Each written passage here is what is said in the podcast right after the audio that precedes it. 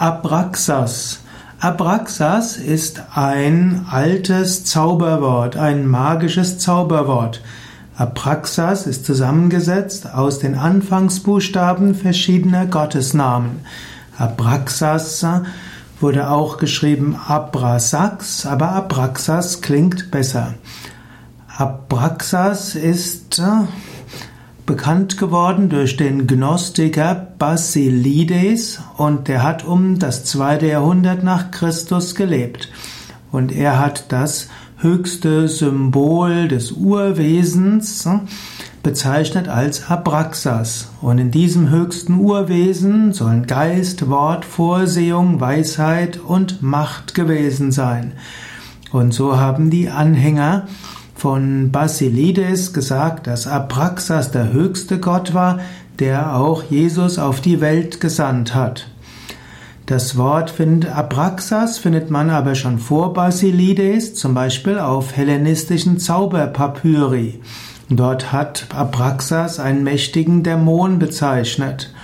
Abraxas spielt bei vielen magischen Ritualen eine wichtige Rolle. Mit Abraxas hängt auch der Zauberspruch Abracadabra eine Rolle.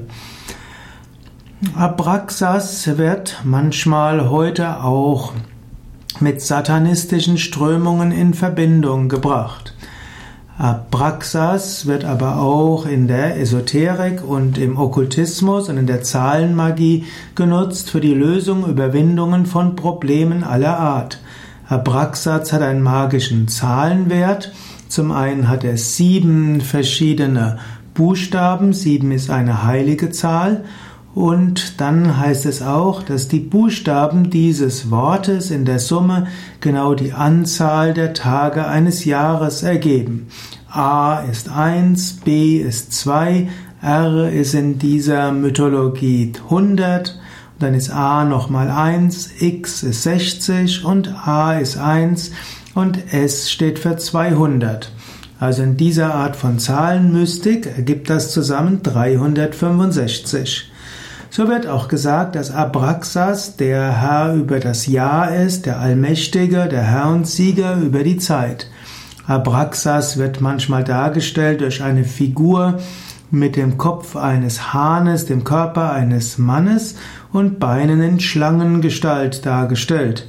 In den Händen trägt er zum, Teil eine Peitsche und ein Schild, um böse Geister zu vertreiben, auch als Zeichen der Macht.